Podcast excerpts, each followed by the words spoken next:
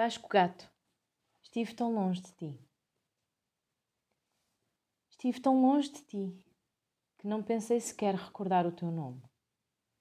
Percorri distâncias escuras, estradas imóveis onde circulava o peso sem cor do esquecimento e as pedras se curvavam à boca do destino.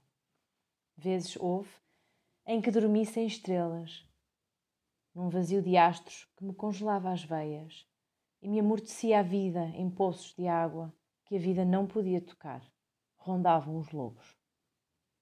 E contava os dias, riscando a loucura nas folhas secas do caminho, escondendo a réstia de sonho entre as raízes ainda vibrantes das árvores rugosas.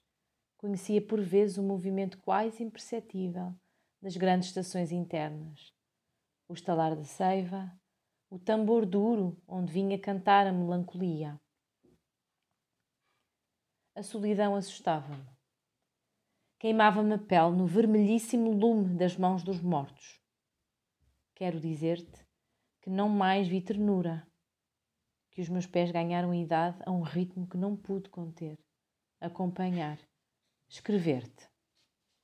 Sim, fiz por não te escrever, para que o teu corpo não ouvisse o vento e as ondas fossem quebrar ao centro dos oceanos para que uma palavra não pousasse no teu rosto e levasse a luz dos teus olhos.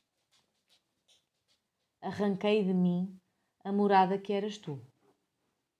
Desisti dos pássaros, afundei barcos, lâminas, apaguei o calor dos porões como se uma vela pudesse perigosamente insistir na permanência desse mundo que era a minha voz.